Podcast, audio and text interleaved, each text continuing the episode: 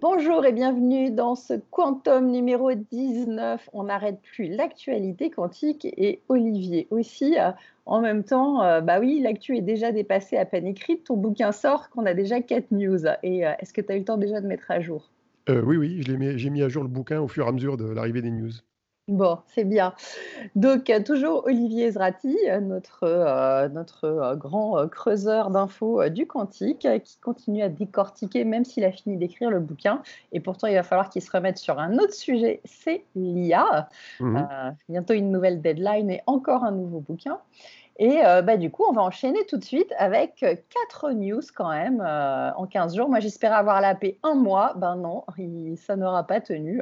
Trop d'infos. Attends, tout ça, c'est même pas en 15 jours, c'est arrivé en deux jours. Oui, oui, oui, c'est arrivé en deux jours. C'était très concentré. Alors, la, chance que j'ai eue, c'est que c'est pas arrivé le jour où j'ai publié la dernière édition du bouquin, parce que l'année dernière, c'était le moment de la publication de bouquin que Google annonçait la suprématie quantique. Enfin, annonçait malencontreusement, hein, disons à l'insu de son plein gré. Et IBM annonçait aussi quelque chose au même moment. Euh, là, ils m'ont laissé une semaine de répit. C'est presque bien. Tu as, eu le temps de, faire d'autres petits trucs et tout d'un coup, c'est-à-dire hop, hop, hop, il faut encore rajouter mm. des pages. Donc voilà. Donc d'ailleurs, IBM qui continue, euh, qui continue à faire des annonces. Et, et, donc eux, ils annoncent une roadmap pleine d'infos. Euh, pour aller jusqu'à 1 million de qubits en supraconducteur. Mazette. rien que ça, tout va bien. Alors vas-y, raconte-nous un petit peu. Bah, c'est une annonce qui est quand même euh, importante parce qu'elle est assez rare. Euh, IBM a rarement communiqué sur sa roadmap et qui plus est sur une roadmap ici qui est de l'ordre de 5 à 6 ans. Mm. Euh, souvent, ils annoncent une étape, euh, puis une étape, puis une étape, et on a, on a du mal à avoir une visibilité. Là, ils ont vraiment euh, misé gros. Ils nous expliquent en gros comment ils vont sortir le calcul quantique de son précaré actuel, qui est très limité en nombre de qubits, de l'ordre d'une cinquantaine, pour atteindre les millions de qubits. Et ils veulent mm. faire ça en moins de 10 ans. Hein. Ils, ils, disent qu'ils vont le faire en 5-6 ans. Donc, c'est extrêmement ambitieux. Et comme c'est ambitieux, ils se sont permis quand même de donner des explications techniques sur comment ils allaient le faire. Mmh Et euh, on sait pertinemment que les qubits supraconducteurs, ce n'est pas forcément la technologie la plus évidente à faire scaler. Hein, donc pour avoir un grand nombre de qubits, pour avoir au-delà de quelques centaines de qubits. Mmh donc ils ont expliqué dans le détail, euh, dans un post publié par un certain Jay Gambetta, qui est un de leurs euh, je dirais hein, aux États-Unis. Euh, ils ont expliqué en gros comment ils allaient procéder étape par étape. Alors, première surprise, ils annoncent qu'ils avaient déjà dans le cloud une bécane à 65 qubits opérationnelle, alors que le record précédent, c'était 53. Alors, tu vas dire 53-65, c'est pas la révolution. Quoique, euh, si tu arrives à avoir 65 qubits qui sont aussi stables et aussi peu bruités que les précédents de l'ordre de 28 qubits, ça peut être une performance. Alors, c'est surtout c'est un, peu, un peu exponentiel, même si on, change euh, quelques chiffres, en fait, c'est beaucoup plus que, que ce qu'on imagine quand même. Effectivement, quand tu passes de 53 qubits à 65 qubits, c'est comme si tu multipliais par deux puissances, euh, la différence, je ne sais plus compter, 12 euh, ou 13, euh, 2 puissance 12 ou 13, la puissance, puisque tu augmentes l'espace mathématique dans lequel tu vas faire tes calculs. donc théoriquement, ça, ça, augmente beaucoup la puissance. Voilà, c'est pas si anodin que ça, mais ça, ça, reste encore faible, mais c'est pas si anodin que ce qu'on pourrait penser. Donc, donc voilà. Bah, ce qu'on sait, en gros, c'est que les ordinateurs quantiques qui seront euh, entre les 50 qubits qu'on a aujourd'hui et quelques centaines de qubits, c'est ce qu'on appelle les ordinateurs bruités. Alors le petit nom euh, utilisé, c'est le NISC, hein, ça veut dire Noisy Intermediate Scale Computing, euh, Quantum Computing. C'est en gros des ordinateurs sur lesquels on ne va pas faire de code de correction d'erreur, on va juste utiliser les qubits bruités, on va les exploiter avec des algorithmes faiblement profonds, c'est-à-dire qui n'ont pas un grand nombre de suites de portes quantiques exécutées, et donc on va faire des choses relativement simples avec. Alors au fur et à mesure qu'on va diminuer le bruit et augmenter le nombre de qubits, on va élargir le, périmètre de ce qu'on va pouvoir faire. Donc IBM, ils disent on est déjà à 65, bon, sans préciser le niveau de bruit, donc euh, je suis toujours un peu prudent par rapport à ça. Euh, en général, euh, les choses sont sérieuses quand une société ou un laboratoire de recherche annonce de ce qu'on appelle les qubits caractérisés, c'est-à-dire des qubits où on définit précisément, avec des tests, le nombre, certes, mais ce qu'on appelle la fidélité. Euh, la fidélité des portes à 1 qubit, la fidélité des portes à 2 qubits et la fidélité de la lecture. C'est les trois mesures fondamentales qui permettent de savoir ce qu'il en est. Et c'est très important d'avoir ces trois chiffres-là, notamment au regard du nombre de qubits, parce que parfois, les bécanes de, de dire Microsoft, non, d'IBM, elles, elles, donnent un résultat correct quand tu es à 20 ou 28 qubits, mais quand tu montes à 53, le bruit augmente et en fait la fidélité à 53 n'est plus la même qu'à 20 et quelques. Et ça, peut être raison pour voilà, pire. Ça peut être pire. Et en général, c'est pire. Donc c'est une des raisons qui fait que par exemple les 53 qubits qu'IBM a présentés en septembre euh, ou octobre l'année dernière, en 2019, euh, eh bien, n'ont pas été euh, caractérisés, avec, en tout cas publiquement. Donc là, ils annoncent 65, et ils annoncent que dans un an, ils vont passer à 127. Ils annoncent que dans deux ans, ils vont passer à 433, je crois, de tête.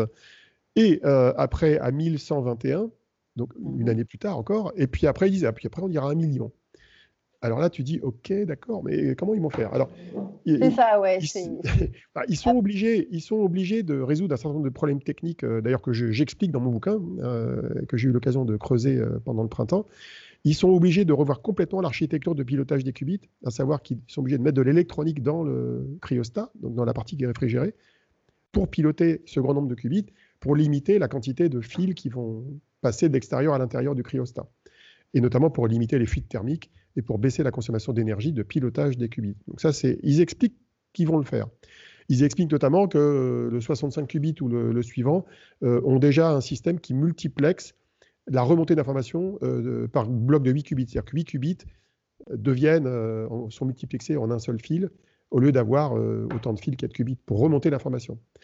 Alors, l'annonce, moi, qui est... Ah, exactement il faut vraiment arriver à simplifier parce qu'ils ne pourront pas mettre autant de fils. Imagine un million de fils par, par qubit. Ah non, non, non, mais il faut à peu près 3 fils par qubit aujourd'hui dans le supraconducteur. Donc quand tu es à 50 qubits, tu as en tout, je crois, à peu près 180 fils, en tout compris. Quoi. Et tes 180 fils, ils occupent déjà ton cryostat euh, quasiment dans tout le volume qui est disponible. Euh, donc si tu fais x100 ou x1000, ça colle pas. Quoi. Donc euh, c'est pour ça qu'ils sont obligés de revoir l'architecture. Et jusqu'à présent, IBM été pas très bavard sur les moyens de faire ça. Google avait euh, fait des présentations euh, via un certain euh, Joe Bardeen, qui est un spécialiste de ce qu'on appelle le cryo-CMOS, c'est-à-dire les composants électroniques qui fonctionnent à très basse température et qui servent à générer les micro-ondes qui pilotent les qubits, mais qui n'est d'ailleurs pas encore opérationnel dans les machines de Google. Donc IBM communique là-dessus.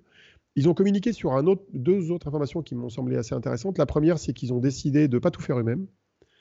Donc, en, gros, ils sortent du modèle Apple où on fait tout de manière intégrée verticalement et euh, ils annoncent qu'ils vont faire appel à des technologies tierces pour certains de leurs composants. Ils ne précisent pas lesquels, mais euh, quand on voit leurs ambitions, ça donne quelques idées. Euh, typiquement, je verrais bien IBM travailler avec SEEQ, S-E-E-Q-C, qui est une boîte que je suis depuis six mois, qui est une filiale d'un groupe américain qui s'appelle Press, qui était spécialisé dans les composants supraconducteurs. Mhm. Et je ne serais pas étonné qu'IBM travaille avec eux euh, dans la mesure où d'ailleurs une partie des travaux de cette boîte viennent d'IBM, euh, des travaux des années 60, 70, 80. Et euh, je ne serais pas étonné hum, qu'il y ait un lien entre ces deux boîtes-là, parce que SIC, c'est probablement une des rares boîtes qui a la capacité à créer des composants supraconducteurs qui permettent de scaler l'électronique de contrôle des qubits. Il n'y a pas beaucoup d'entreprises qui savent faire ça bien. ça pourrait être une autre société, mais ça peut être celle-là aussi. Et puis l'autre annonce qui est peut-être lié justement à ce partenariat avec une société tierce, c'est qu'ils annoncent qu'ils veulent créer un cryostat, donc un frigo, mhm. à très basse température, mais de folie. quoi. Alors, moi, ça m'a explosé la tête quand j'ai vu ça, parce que évidemment, il se trouve que j'avais exploré les cryostats, tu sais, euh, dans le bouquin. J'avais rencontré ah de gens sur le sujet. J'avais rencontré notamment les, les, équipes de Cryo Concept euh, de, qui sont actuellement aux Ulysses à Paris et qui font des cryostats. Et donc j'avais de bonnes sources d'informations sur cette technologie et euh, on avait beaucoup discuté des limitations sur la puissance de refroidissement de ces machines et la manière de, la dépasser. Et j'avais lu d'ailleurs un ou deux papiers de, spécialistes américains qui disaient que pour faire un million de qubits, il faudrait faire des cryostats euh, genre 40 fois plus grands, monstrueux. Et trois petits points, ils disaient, mais si la NSA trouve ça intéressant, ils le paieront. ça le, baratin. Et là, tu vois IBM qui annonce un million de qubits, alors dans plus de 5 ans, mmh. mais avec un frigo de la mort qui tue, qui est dans une photo, d'ailleurs, il y a deux photos qui circulent sur Internet, euh, dans, les blogs et dans l'article d'origine de, Jay Gambetta, et c'est une photo qui est extrêmement euh, étonnante. On y voit un espèce de cylindre qui fait plus de 2,50 m de haut, qui fait plus d'un mètre de large, et à l'intérieur, on voit des petits trucs qui donne des indications de comment ça fonctionnerait. Donc, tu as fait du rétro-engineering en regardant la photo. Alors, j'ai regardé la photo, j'ai ça te rappellera certains films. Hein, non écrit dans Blade Runner, tu as été chercher les détails qu'on pourrait pas voir. je suis allé regarder dans les, détails. Exactement. Euh, quand tu zoomes en bas et en haut d'image, tu vois en fait la structure euh, circulaire qui soutient l'ordinateur quantique par le haut, puis tu en vois une qui ressemble qui est en bas. Alors celle qui est en haut, elle a 20 trous, Mhm. mais des trous qui font euh, de l'ordre de 10 à 15 cm au nez. Et ces trous, en fait, ça correspond en, en général à l'endroit par où on passe ce qu'on appelle une tête pulsée, c'est-à-dire le système de refroidissement du premier étage du, du frigo. Puis après, il y a d'autres systèmes qui vont plus bas, qui vont dans la partie qui est à 15 000 Kelvin. Et là, tu en vois 20. D'habitude, il n'y en a qu'une. hein. Parfois deux sur les très gros cryostats, mais Ouais. là, tu en as 20. Et là, tu dis, waouh Donc, les mecs, ils en mettent 20. Euh, y a, sur la photo à droite, on voit aussi euh, des, des racks. Et dans les racks, il y a quatre compresseurs de, de frigo. Mais ces quatre compresseurs, ils ont l'air de suivre des tuyaux qui vont ailleurs que dans le, le truc qu'on voit dans la photo. Donc en fait, ça sert à autre chose. Et donc, t'imagines, c'est des compresseurs qui font, j'imagine, euh, je sais pas, 70 cm de large et 90 cm de haut, et mhm. autant en profondeur. Et il va en falloir 20 pour alimenter ce machin. Et alors, l'autre truc qui est bizarre, c'est que tu vois euh, une plaque équivalente qui est en bas de leur cylindre. Alors, je me suis dit, ah, peut-être qu'ils vont mettre des refroidisseurs par le bas. ouais. Bah, les spécialistes m'ont dit non, non, il n'en est pas question. Il faut toujours que ce soit par le haut parce qu'il y a une histoire de gravité pour le, le refroidissement. Donc en fait, la plaque du bas, c'est peut-être une plaque qui va être montée en haut, mais qui est pour l'instant en bas. D'accord. Donc le reverse engineering, il n'est pas évident, mais tu peux quand même en déduire un certain nombre de choses. Alors moi, j'ai fait le calcul que s'il y a 20 têtes pulsées dans ce bousin, il va quand même consommer 320 kW. Ce qui est, ce Ça commence à être pas mal, C'est pas mal. C'est peut-être pas très écologique du coup. hein. Ah, oui, oui, mais enfin, en même temps, si c'est 320 kW et qu'il y a un million de qubits, et que ce million de qubits équivaut à, euh, on va dire, 100 ou 200 qubits euh, logiques, comme on dit, des, des- Ouais. des qubits euh, propres, Mhm. qui sont fabriqués avec plein de qubits euh, sales, on va dire, c'est les millions de qubits, bah, ça peut donner une puissance de calcul qui est largement supérieure à un supercalculateur qui aujourd'hui consomme 12, ki- 12 mégawatts.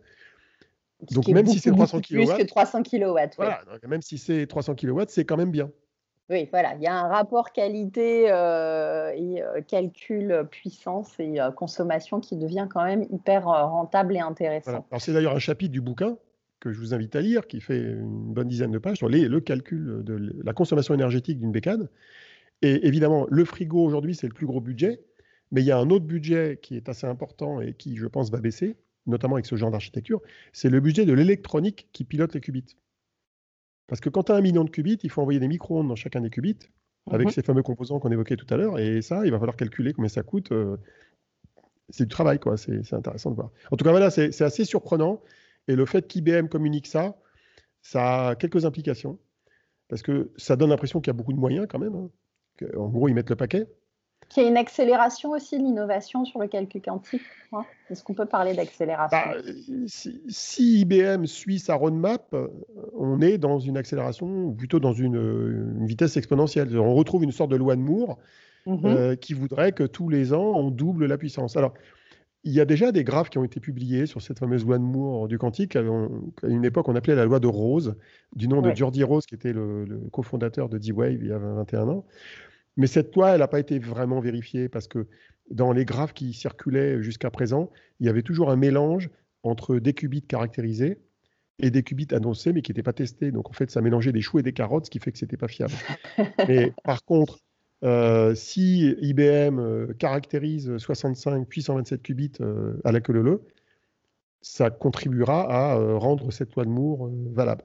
Ou en tout cas, commencer à voir si on a une courbe un peu exponentielle qui se fait réellement. euh, Alors, ce, qui est, ce qui est- ce qui est très intéressant dans cette histoire, c'est que faut bien voir que depuis euh, au moins 20 ans, le calcul quantique génère beaucoup de scepticisme de la part des spécialistes. hein. Il y a beaucoup de physiciens, comme Serge Haroche en France, qui considèrent que c'est une chimère, qu'on n'y arrivera jamais, pour des raisons scientifiques diverses et variées. Et là, euh, les gens d'IBM et de Google disent euh, fume, on continue, on essaye. Quoi. Et c'est Ils pas les seuls. Et c'est pas les Bien seuls. sûr. Et d'ailleurs, alors, est-ce que tu peux nous dire où, où- où en sont les équipes françaises euh, et euh, en particulier Pascal, parce que eux, ils sont à quoi 100 euh, 1000 qubits euh, dans le pipe? Alors, ouais, Euh, Pascal, c'est cette start-up qui est basée à Massy-Palaiseau, qui est issue de l'Institut d'optique hein, et des travaux de, de laboratoire d'Antoine Brouès, qu'on a d'ailleurs euh, eu en entretien dans Décode Quantum avec Richard Medveux tous les deux. Ah, Euh, et- et voilà. Alors, eux, ils ont déjà euh, montré de l'ordre d'une cinquantaine de qubits, ce qui est pas mal, hein, euh, mais ils, ont une technologie qui est conçue pour aller jusqu'à 1000 qubits, disons de 100 à 1000 qubits. c'est-à-dire l'ensemble de l'électronique de contrôle, l'ensemble des lasers de contrôle de leur système, qui gèrent des atomes froids, qui sont piégés dans le vide hein, par des lasers, eh bien c'est une technologie qui pourrait aller jusqu'à 1000 qubits.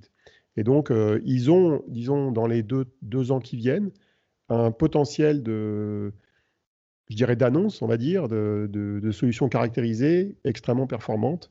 Alors, dans un premier temps, ils prévoient d'utiliser leur qubit pour faire plutôt de la simulation physique, c'est-à-dire qu'en fait, euh, on ne fait pas du calcul quantique de manière classique euh, avec des portes quantiques. On, crée ce qu'on appelle les Hamiltoniens, qui permettent en gros de simuler les interactions entre des, des, des particules élémentaires avec des particules élémentaires euh, pour euh, faire de la simulation physique, quoi, chimique ou autre. Mais euh, même dans ce cas-là, s'ils arrivent à aligner de 100 à 1000 qubits, et j'espère qu'ils le feront rapidement, ça sera une, une prouesse, quoi. C'est clair. Bon, bah écoute, c'est bien, ça bouge toujours chez Disons nous. que c'est ceux dans le pipe qui sont le plus proches de, de la mise en production en France d'une machine avec plus de 100 qubits, hein, c'est clair. Euh, il y a d'autres travaux qui sont réalisés en France qui sont prometteurs, qui sont plutôt de, dans le domaine de la photonique. Alors, on n'a pas réellement de start-up qui soit euh, productrice d'ordinateurs quantiques, mais on a euh, Candela, pour laquelle on a déjà eu aussi un entretien avec Pascal Sonlar, qui est, qui est la directrice scientifique et qui est toujours directrice de recherche au CNRS. Et eux, ils ont une technologie qui permet de, de faire des qubits photons de bonne qualité mais ils mhm. font la source de photons, ils ne font pas forcément les qubits, mais ils sont partenaires de différentes sociétés et laboratoires, un qui est en Italie et une société qui s'appelle Quix qui est aux Pays-Bas, euh, pour justement créer des qubits photons de, qualité et en nombre. Et puis évidemment, il y a toujours le, le, projet en cours au Leti à Grenoble euh, de faire des qubits euh, silicium, sachant que pour l'instant, ils en sont à deux. Donc, Bon, ça, on, reviendra, on reviendra un peu plus tard dessus. On va pas trop s'étaler. On va revenir sur l'actu, donc, euh, et euh, un deuxième, euh, ton deuxième sujet, c'est Delft qui fait des premiers tests justement sur 4 qubits silicium intriqués. Et ça, a priori, bah, ça ouvre la voie justement à ta petite filière du CEA Leti, ça promet des petites choses bah, Il y a un lien entre les deux. Il y a un lien entre les deux. Effectivement, dans, dans le monde, il y, a, il y, a, quelques laboratoires qui travaillent sur cette filière. Il y a Delft euh, aux Pays-Bas, il y a le CEA à Grenoble, euh, il y en a quelques autres euh, en Australie, aux États-Unis. Et la, la, performance qui a été obtenue par Delft avec des qubits silicium-germanium, elle est extrêmement intéressante parce que ça montre pour la première fois qu'on est capable d'intriquer 4 qubits, alors qu'avant on était limité à 2. Et en fait, cette structure de 4 qubits, elle a une grosse différence par rapport à 2 qubits, c'est qu'elle est en 2D. Mmh Parce que quand tu intrigues 2 qubits, tu es en 1D en fait. Tu as une ligne de qubits. Bon, bon. Mais ça ne prouve pas que tu vas pouvoir faire une structure à deux dimensions pour euh, scaler. Et le fait qu'ils aient réussi à créer une petite structure euh, en carré avec 4 qubits intriqués, mmh ça montre qu'il y a un potentiel de scalabilité du modèle. Ça reste à prouver évidemment, mais c'est la brique de départ pour scaler. Et euh, d'après les spécialistes du domaine, cette expérience euh, qui a été publiée début septembre par, euh, par Delt, dans Arxiv, hein, qui est le, fameux site où on trouve tous les articles en prépublication, eh bien, elle est extrêmement porteuse d'avenir pour cette filière silicium, donc aussi pour, le, pour les équipes de Grenoble. les équipes de Grenoble, eux, ils n'ont pas encore été jusqu'à montrer ça sur 4 qubits. Par contre, eux, ils travaillent sur une techno complémentaire qui est la technologie de contrôle des qubits en 2D. C'est-à-dire comment faire en sorte, justement, en évitant la filasse de nos amis d'IBM dans le supraconducteur, comment faire en sorte de piloter ces qubits avec une filasse limitée, euh, une consommation d'énergie euh, tout aussi faible, ce qui est extrêmement important pour pouvoir scaler en nombre de qubits. donc c'est une bonne nouvelle, hein, tout ça. c'est une bonne nouvelle pour faire avancer le schmilblick, même si, effectivement, on retrouve les limites euh, d'étape en étape, on, retrouve, on découvre d'autres limites et petit à petit, on avance. Quoi. Ouais, mais c'est voilà, on commence avec euh, deux petites briques de Lego, puis quatre, et puis, euh, puis au fur et à mesure, euh, on arrive à faire des, pièces de plus en plus complexes. C'est sur la bah, Tu sais, Honeywell, quand ils annoncé 4 qubits en mars, ils avaient présenté ça comme l'ordinateur le plus puissant du monde. En fait, avec 6. et avec 6, et en utilisant le, le, fameux métrique du quantum volume, un peu pipeau d'IBM, ils disaient on avait la machine la plus puissante du monde. Ben oui. Mais bon, c'était un peu tiré par les cheveux comme explication, mais mais, euh, mais pas totalement faux non plus. Et ça fait... ni faux ni vrai, c'est entre les deux. Il faut l'interpréter euh, en détail. Quoi. Voilà, mais c'est intéressant, ça montre que ça avance et, euh, et ça continue à avancer. Et pour l'instant, rien n'a encore stoppé la machine du quantique et ça, c'est quand même vachement chouette. Alors euh, ensuite, on a euh, la Chine, toujours. Ils sont toujours très discrets sur ce qu'ils font, euh, mais de temps en temps, on a des petites infos. Et là, on a un échantillage de bosons avec... échantillonnage, oui. échantillonnage de, de, bosons avec 70 photons. le record précédent, c'était 20 photons il y a un an. Ça fait beaucoup de photons en plus, hein, 50. à quoi ça sert? Euh, à rien. Ah, donc c'est de la news. C'est le paradoxe. C'est le paradoxe. C'est que euh, les, photoniciens, euh, ils utilisent cette notion d'échantillonnage de bosons comme une sorte de, benchmark en fait de la puissance de calcul d'un ordinateur quantique à base de photons. C'est un, un, peu l'équivalent du calcul qui était fait par Google il y a un an avec la suprématie sur les qubits supraconducteurs. Dans les deux cas de figure, c'est des calculs qui donnent une supériorité finalement sur un outil analogique par rapport à un outil numérique, qui serait un supercalculateur essayant d'imiter l'analogique, mais c'est sur des algorithmes qui n'ont pas un grand intérêt. Donc c'est ça le paradoxe. Mais quand même, ça permet de montrer jusqu'où on peut aller et ça permet de montrer que la technologie progresse. Alors la Chine, euh, elle aime bien, euh, je dirais, délivrer des prouesses dans ce domaine-là il faut savoir que c'est assez compliqué hein, de générer ces photons. Hein. Il faut d'abord des sources de photons très puissantes, ce qui n'est pas évident à, créer.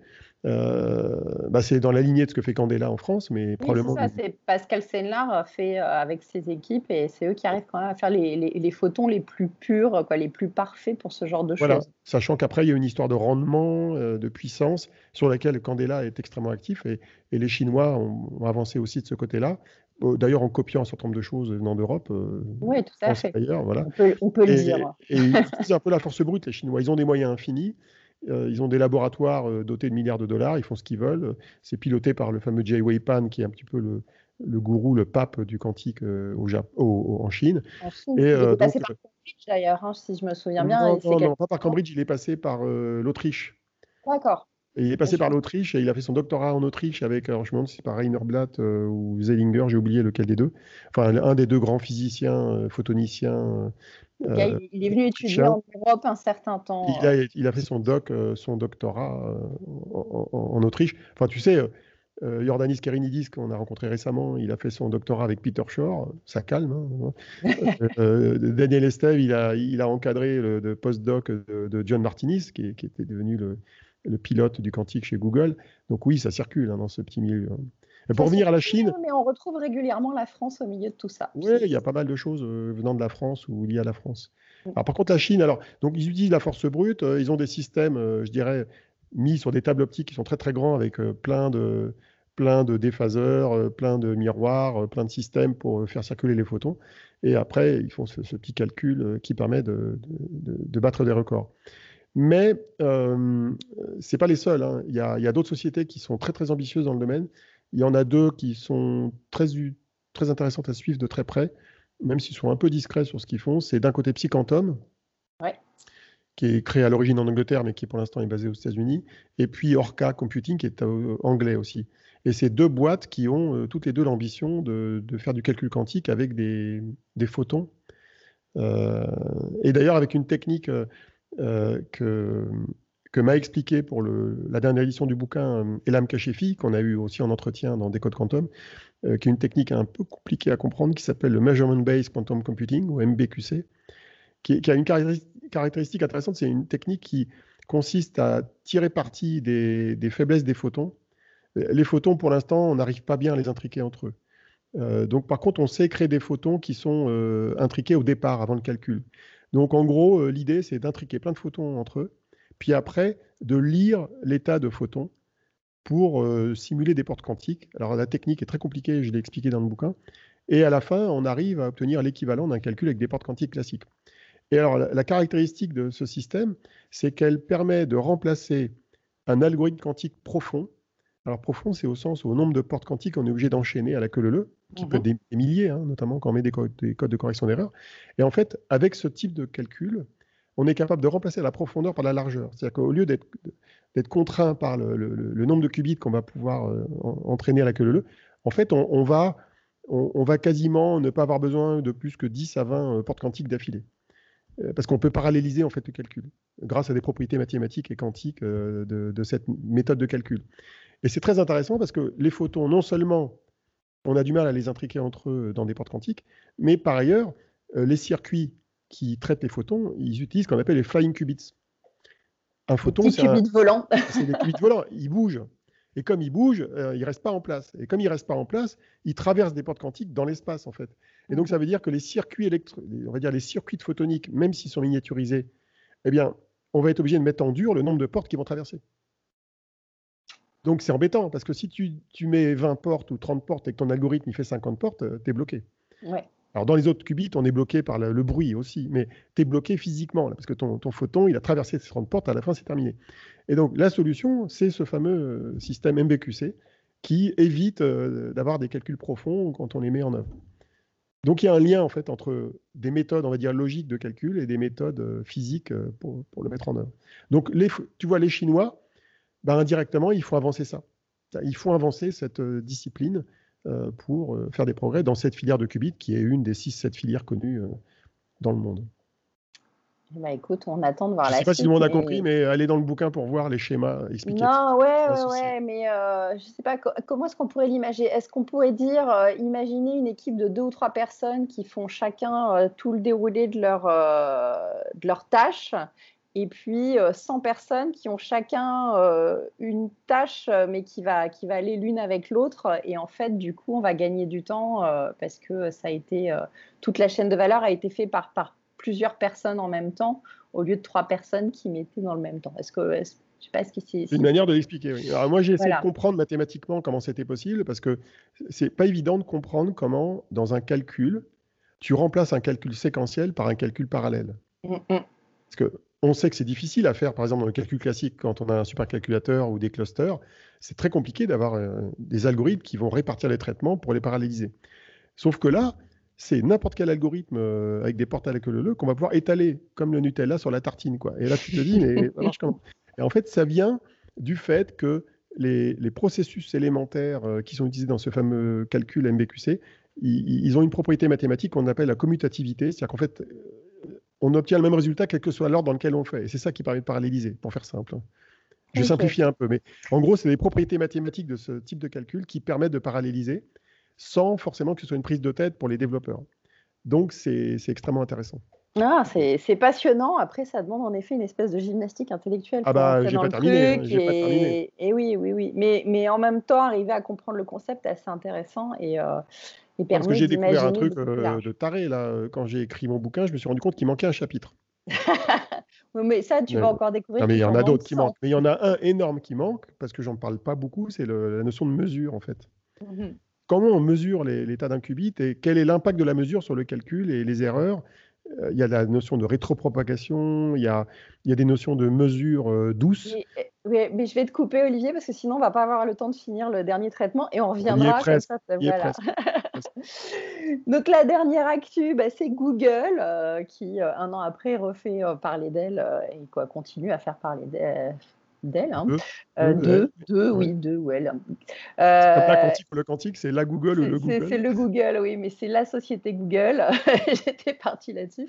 Donc, il fait parler euh, d'avancer dans la simulation chimique. Donc, ça, c'est un sujet qui, qui, qui, tient très à cœur. En tout cas, moi aussi.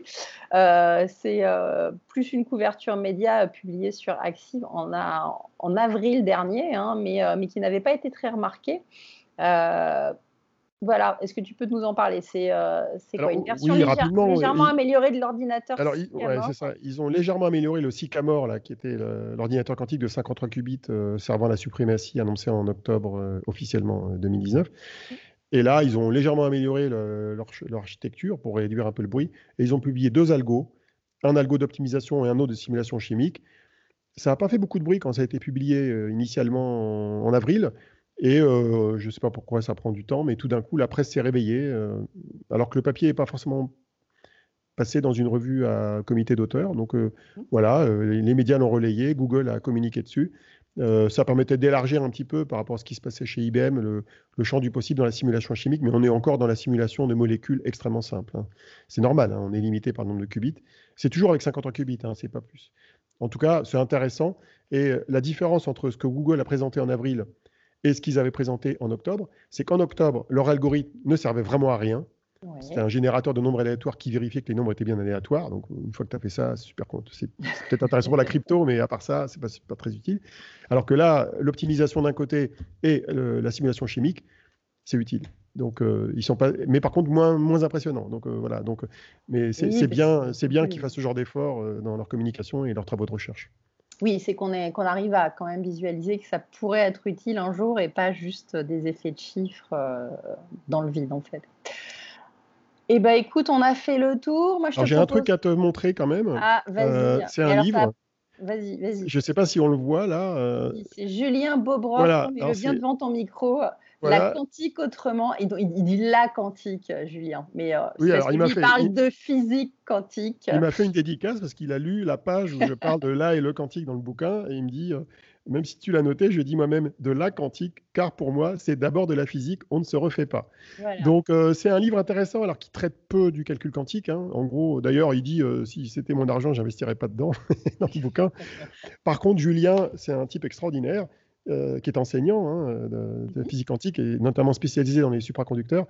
Et il a une capacité de vulgarisation de la physique quantique qui est, vraiment très bonne. Et donc, c'est un livre, euh, je dirais, plutôt destiné à un grand public semi-averti. Euh, le, public de mon bouquin étant peut-être un peu plus averti plus ingénieur, qui permet de, de, se faire une idée de, l'étendue, de la portée de la physique quantique et de ses applications. c'est vraiment très très bien fait, c'est très bien illustré. Euh, je recommande ce livre pour ceux qui veulent découvrir la physique quantique. Euh, voilà, ou, euh, essayer de, mieux comprendre un peu plus facilement. il a une capacité, hein, il y a même des vidéos YouTube, il est capable de l'expliquer avec des nouilles. Donc, donc voilà, ça, peut, ça rentre dans la cuisine. Alors, il fait des démonstrations de lévitation. De, avec des supraconducteurs. En fait, c'est vraiment la supraconductivité qui est sa spécialité et il, il, la démontre très très bien. On l'avait rencontré tous les deux dans une conférence qu'il avait fait à USI, je sais plus, il y a un an et demi, et et euh, c'est là, que je l'ai découvert. Euh, il est, voilà, c'est un livre intéressant. Bon, et eh ben voilà, la petite promo. Et ta promo à toi, une conf bientôt à Grenoble, une conférence le 16 octobre. Euh, tu vas parler quoi? Quantique? Oui, oui, effectivement. Et en plus, pas tout seul. voilà, exactement. Donc, le 16 octobre, le pôle de compétitivité immunologique organise une conférence.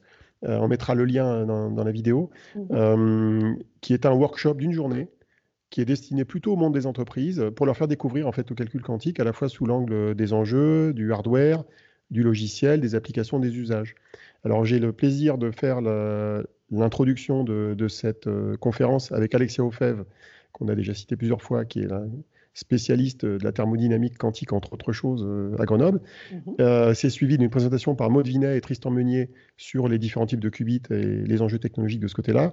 Et ensuite, il y a des présentations d'Atos, euh, d'IBM, plutôt sur la partie logicielle, de Total, sur les applications. il y a un grand nombre d'intervenants qui sont à mi-chemin entre le monde de la recherche et des entreprises, quelques startups. ça permettra de faire un bon tour d'horizon et d'avoir un avant-goût qu'on peut en faire en tant qu'entreprise. Donc je recommande cette conférence. Du beau monde, c'est une conférence qui est payante, mais, euh, mais qui est abordable, qui est abordable. Et donc si euh, vous avez envie de, de voir ces sommités quand même, puisque c'est du très beau monde qui est là, euh, n'hésitez pas à vous inscrire, on vous met le lien. Donc eh vendredi 16 octobre à Grenoble. Voilà, c'est ça. Ceux qui peuvent aller dans ce coin-là. Online. Non, ça sera en ligne ou pas? Je crois qu'il y aura aussi, oui, oui, ça va être tourné, et ça sera aussi en ligne. Mais on aura des vrais gens dans la salle. J'aime bien quand il y a des vrais gens quand même. Et les intervenants seront à peu près tous sur place et quelques-uns seront en visioconférence. Mais euh, effectivement, la conférence sera diffusée aussi en ligne. Bon, en tout cas, porte bien ton masque, hein, fais attention à toi. Et, euh, et puis, bah, écoutez, nous, d'ici là, on se sera peut-être retrouvés euh, pour un autre quantum. J'imagine qu'Olivier m'aura bipé d'ici 15 jours parce qu'il y aura encore eu de l'actu. et d'ici là, bah, écoutez, portez-vous bien tous et on va dire quantumment vôtre. Non, on va changer. Oui, oui, à, à la vôtre. Allez, au revoir.